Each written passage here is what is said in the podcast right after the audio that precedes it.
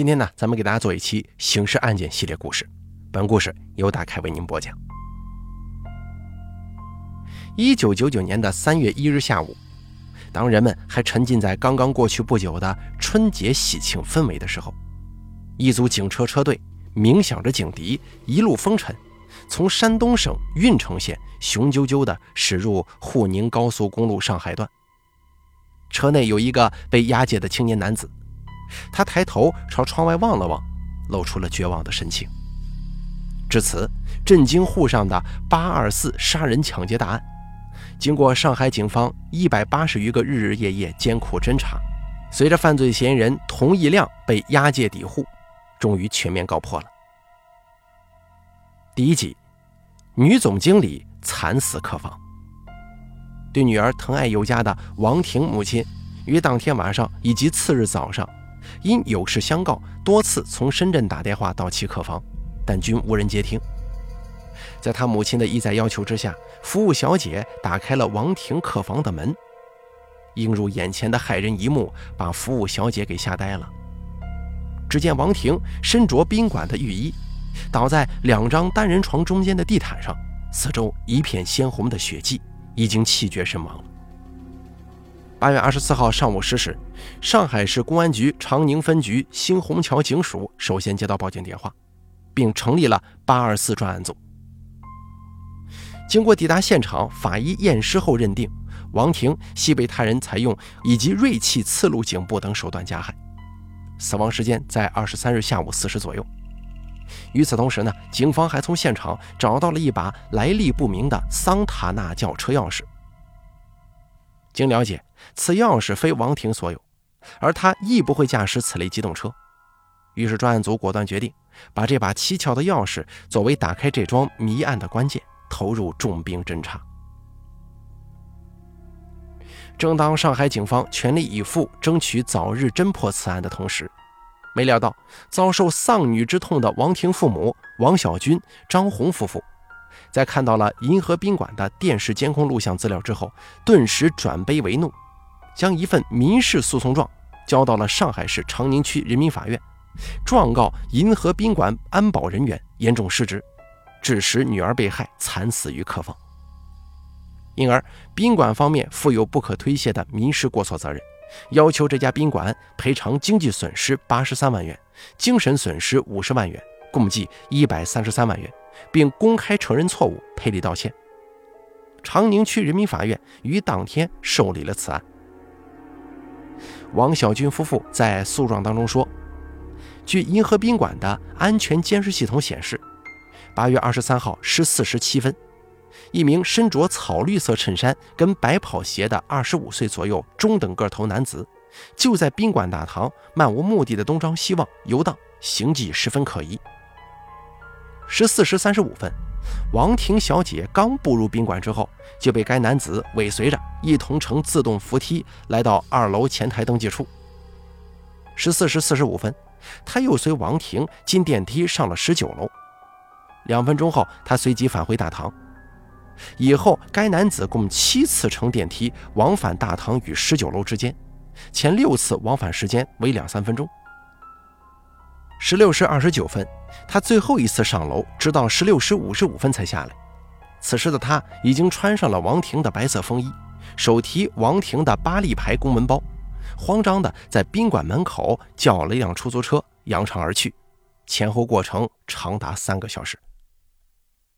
但是如此完善的监控设备却形同虚设，对凶手行为毫无察觉。电视监控、保安人员以及安全巡视人员严重失职。难逃责任。他们同时强调，当发现王婷失去音讯之后，他们及王婷的未婚夫从八月二十三号晚上九点到次日早上，多次从深圳来电要求宾馆帮助寻找，却遭到拒绝，导致惨案直到王婷被害之后十七小时才发现，严重贻误了警方的侦破时机。王小军夫妇的诉讼律师说。银河宾馆违反了上海市特种行业跟公共场所治安管理条例的有关规定，没有严格执行宾馆访客制度，在凶手长达三个小时的逗留时间内，并未派人上前查验其证件。针对王小军夫妇的起诉，银河宾馆方面表示，目前宾馆正积极协助警方侦破此案，但在凶手还未抓获之前，还无法确认宾馆方面应负什么样的责任，因为凶手是如何进入王婷的客房的，这个还是个谜。如果王婷在走廊或大堂出事，宾馆应该负责，可宾馆客房是客人买断的生活空间，宾馆呢出于尊重客房内的私密性，一般只提供服务。所以现在要谈宾馆对王婷的死负什么责任，还不到时候呢。一名年轻靓丽的商界女老总，香消玉殒于上海著名的涉外宾馆，究竟是情杀、仇杀还是谋财害命？这本身就是个街头巷尾、人们议论纷纷的热点，再加上一场赔偿巨大的官司。很快，这一由刑事案件引发的民事索赔案以及有关的法律问题，引起了社会各界的广泛关注。一时间，沪上各大报刊以及外地的新闻媒体先后对此事做了报道转载，无形之中又给该案抹上了一层扑朔迷离的神秘色彩。这一切显然给八二四专案组全体侦查员带来了无形的巨大压力。久经考验的上海警方排除种种干扰，首先根据宾馆录像上疑凶的资料，至确定此人具有重大作案嫌疑，并勾勒出凶手的大体特征，特征为外地来沪人员，会驾驶车辆，杀人目的为劫财。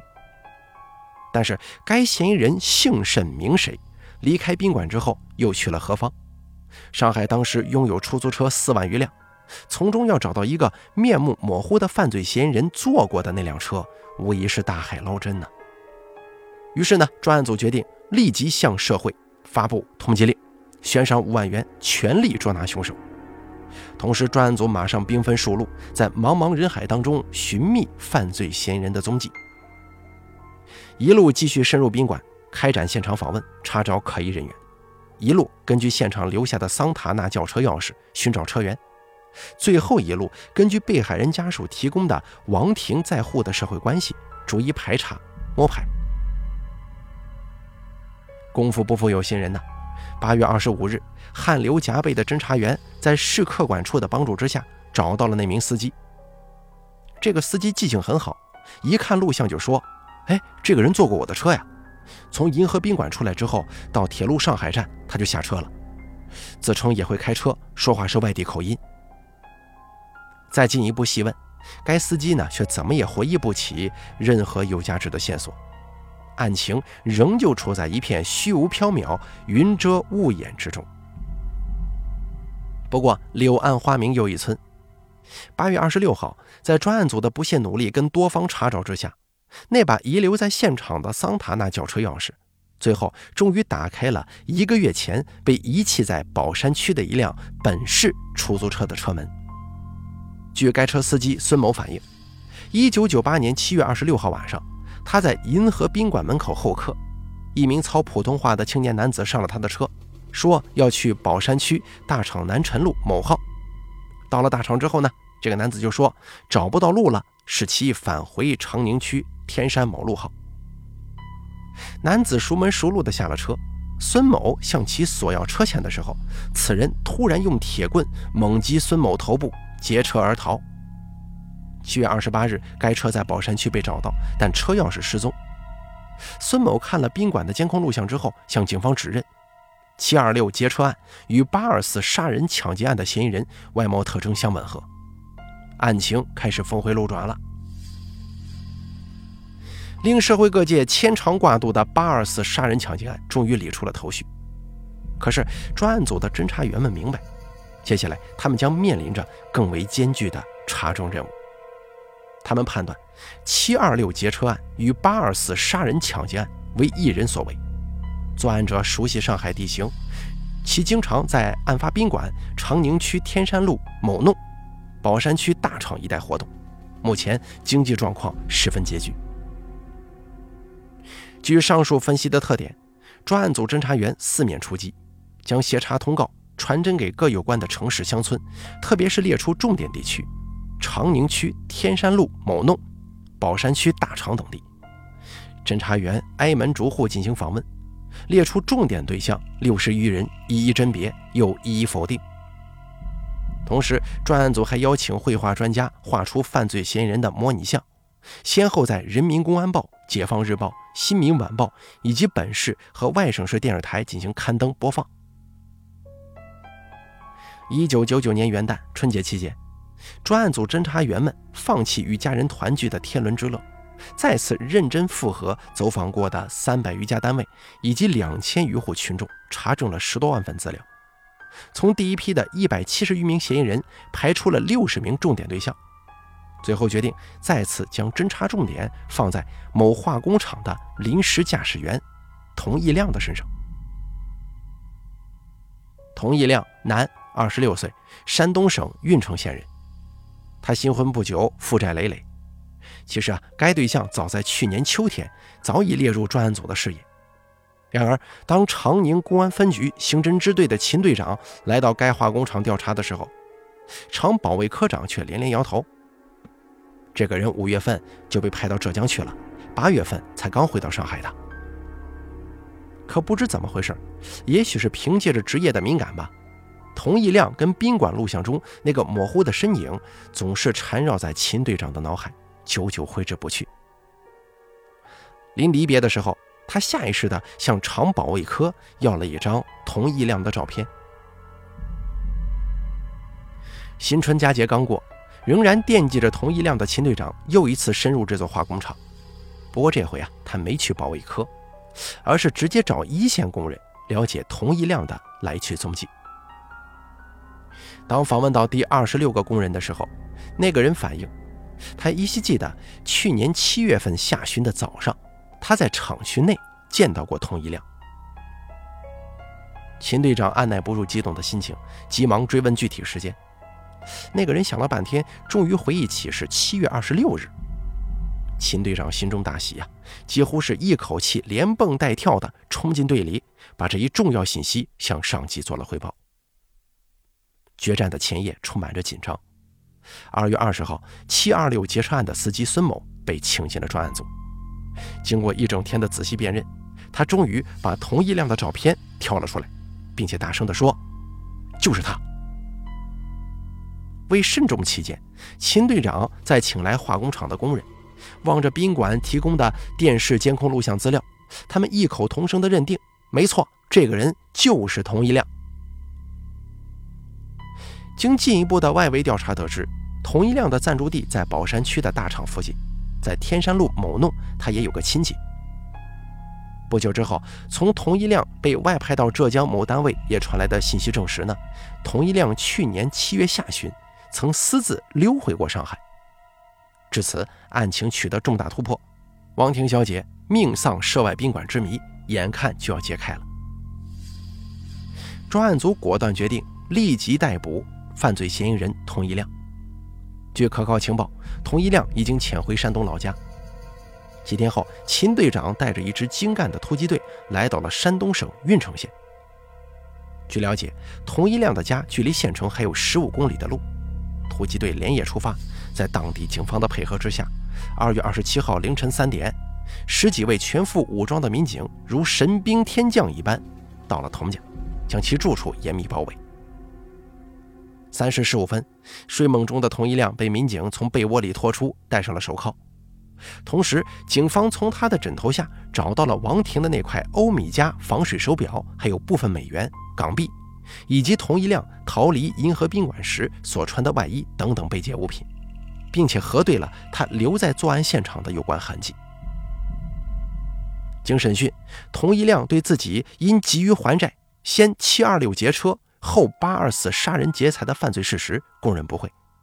抢劫所得来的将近三万元现金也已经被他挥霍个差不多了。当天上午，上海警方以抢劫杀人罪对童一亮执行刑事拘留。此时，整个震惊上海的八二四杀人抢劫大案终于水落石出，真相大白。法网恢恢，疏而不漏啊！当童一亮被捕获之后，上海警方迅速于三月一日召开新闻发布会，向一直关注此案的新闻媒体和社会各界通报了侦破情况。据披露，童一亮虽然只有初中文化程度，但在较为贫苦的家乡，好歹也算是半个知识分子了。后来到部队当兵，复员后回到家乡，不甘现状的他，几年前来到上海闯荡，眼界一下子开阔多了。尽管在某化工厂做临时工，每个月也有一千多元的收入，但在家乡人眼中，这已经是绝对的高工资了。可是对于已经进入另一个层次的童一亮来说，已经是入不敷出。而这一两年来，他家里也是凡事不断，先是自己结婚生子，开销猛增，然后是老母过世，为了办丧事，他又借了一笔外债。此外，家中旧房急需翻新，也需要大笔钱财。沉重的债务压得他几乎喘不过气来，于是对金钱的极度渴望，使同一辆罪恶的念头由此萌发。他首先把敛财的视野放到了满街奔驰的出租车司机身上。一九九八年的七月二十六号，他随手招了一辆出租车，几圈一兜，计价器已经跳到了一百九十多元。就在司机要跟他结账的时候，他掏出了随身携带的铁棍。之后，他又购买了一把二十多厘米长的单刃水果刀，在银河宾馆寻找下手目标的时候，盯上了气度不凡的年轻女总经理王婷。据同一亮供述，他直到威胁王婷交出钱财的时候，遭遇到了激烈的反抗。王婷大声呼救，在这种情况之下，他掏出水果刀，残忍地杀害了王婷，一起血案就此酿成。案件侦破后，上海警方立即与在深圳的王婷父母取得联络。在听到凶手落网的消息后，他们激动异常，受伤的心灵得到了极大的宽慰，希望能够尽快的把凶手绳之以法，以告慰爱女在天之灵。同时，王婷的父母制作了一面锦旗，专程赴沪送给上海警方，以表达对他们公安机关的真诚谢意。为了侦破这一起众所瞩目的大案。上海警方苦战了一百八十个日日夜夜，辗转奔波五省十市，行程接近两万公里，共发送案件协查通报两万余份，走访单位三百余家，群众两千余户，万余人次，查证各种资料十万余份，先后排除嫌疑人员一百七十余名，付出了巨大而艰辛的心血。一九九九年的七月二十六号，上海市第一中级法院公开审理这起大案。被害人王婷的未婚夫特意从深圳赶来旁听案件的庭审。这位已把婚房买好、即将迎娶新娘王婷的小伙子，双眼红红的坐在旁听席上，他心中的痛苦是旁人难以体会的。法庭经过紧张的庭审调查和辩论，进入被告人最后陈述的时候，只见童一亮从后裤袋里拿出了写满忏悔的三张文稿纸，读了起来。他说：“我知道自己犯下了不可弥补的罪行，在被关押的日子里，我每天都在痛苦当中不断反省自己。我曾经是受党和部队教育多年的一名军人，由于一时邪念，做出了既伤害他人又伤害自己的蠢事。今天，不管法庭给予我什么样的惩罚，我都心甘情愿接受，甘愿我的教训能够唤醒正在犯罪或者将要犯罪的无知灵魂。”一九九九年八月五号，上海市第一中级法院以故意杀人罪、抢劫罪两罪合并，判处童一亮死刑，并判处罚人民币一万元。随着凶手童一亮的伏法，王婷的父母状告银河宾馆的民事诉讼案也恢复了审理。两千年六月二十一号，长宁区法院对此案作出一审判决，认定银河宾馆与死者间系合同关系。宾馆没有兑现其服务质量的承诺，应当承担违约责任，故判令其赔偿原告人民币八万元。原告、被告双方都不服判决，均向上海市第一中级法院上诉。二零零一年一月十七号，上海市第一中级法院的终审判决维持了原判。该院认为，宾馆作为特殊服务性行业，应向住客提供安全的住宿环境。王婷入住银河宾馆，双方呢就形成了这个合同关系了。而且本案中，银河宾馆有书面的质量承诺细则，因此安全保障是宾馆的一项合同义务。负有此项义务的银河宾馆理应尽到最谨慎的注意义务。而本案罪犯七次上下宾馆电梯属于异常举动，宾馆却疏于注意，给了罪犯可乘之机。宾馆未履行对王婷的安全保护义务，已经构成了违约。法院同时指出，王婷之死是凶手所为，银河宾馆的不作为仅仅是为凶手作案提供了条件，这种条件与王婷之死没有必然的因果关系，因此银河宾馆不负有侵权责任。最后，法院在判决书中要求银河宾馆吸取教训，强化内部管理，规范并完善安全防范制度，以免此类案件再次发生。同时，希望上诉人，也就是王婷的父母，面对现实，尽快走出悲剧阴影。就此啊，整个八二四大案经过一系列漫长的诉讼，全部尘埃落定了。好了，咱们今天给大家讲述的刑事案件故事就说到这儿了，咱们下期再见。